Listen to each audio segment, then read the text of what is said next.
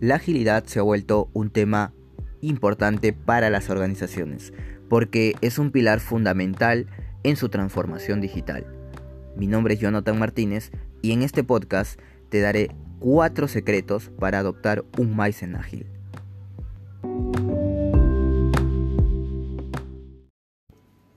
Chicos, les quiero comentar por qué la mayoría de empresas que intenta implementar la transformación digital fracasa o no tienen los resultados que esperan. Eh, principalmente se debe a dos motivos. Primero, porque no tienen claro cuál es el propósito de esta transformación. Y segundo, porque tampoco tienen claro cuál es su cultura organizacional. Recordemos que la cultura organizacional eh, la conforman las personas, sus colaboradores, su gente. Y para poder implementar la transformación digital, eh, una base o un pilar fundamental es la agilidad. Y muchas veces no se trabaja eh, en la agilidad de cada persona, en el Maizen ágil.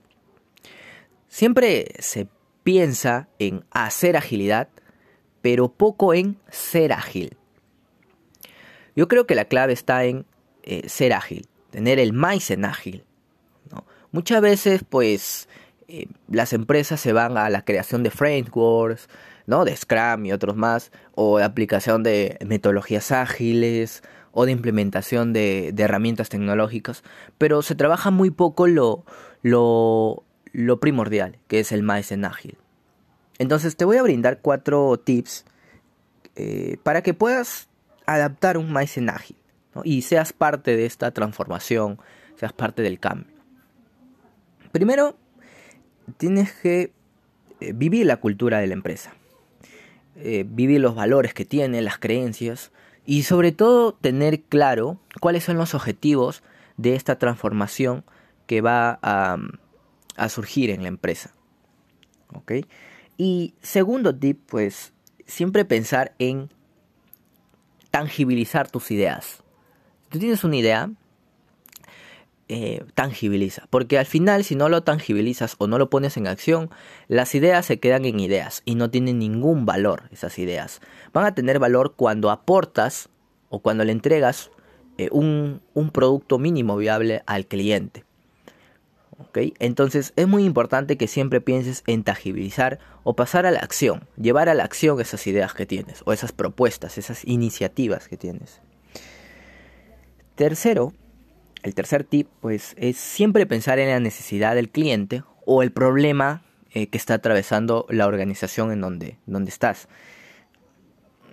Esto porque entender la necesidad te va a poder permitir em, desarrollar una solución eh, más alineada a lo que tu público quiere. Eh, esto cuando desarrollas esta parte de la empatía, em, sentir lo que el cliente desea, em, obtener esa información para poder tomar mejores decisiones en el desarrollo de, un producto, de una solución. Entonces es muy importante siempre pensar en la necesidad, en el problema que está afrontando ese cliente o esa empresa.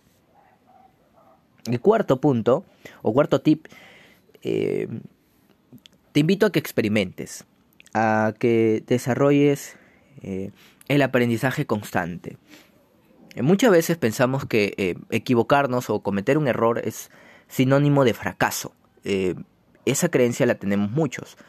Pero experimentar y aprender, eh, digamos, hipótesis, eh, obtener hipótesis, nos va a permitir em, probar nuevas cosas, aprender nuevas cosas, que le pueden servir mucho a la empresa en la que estás, porque desarrollar estos aprendizajes, pues, va a poder permitir optimizar procesos, em, va a poder optimizar la forma en cómo estás trabajando, etc.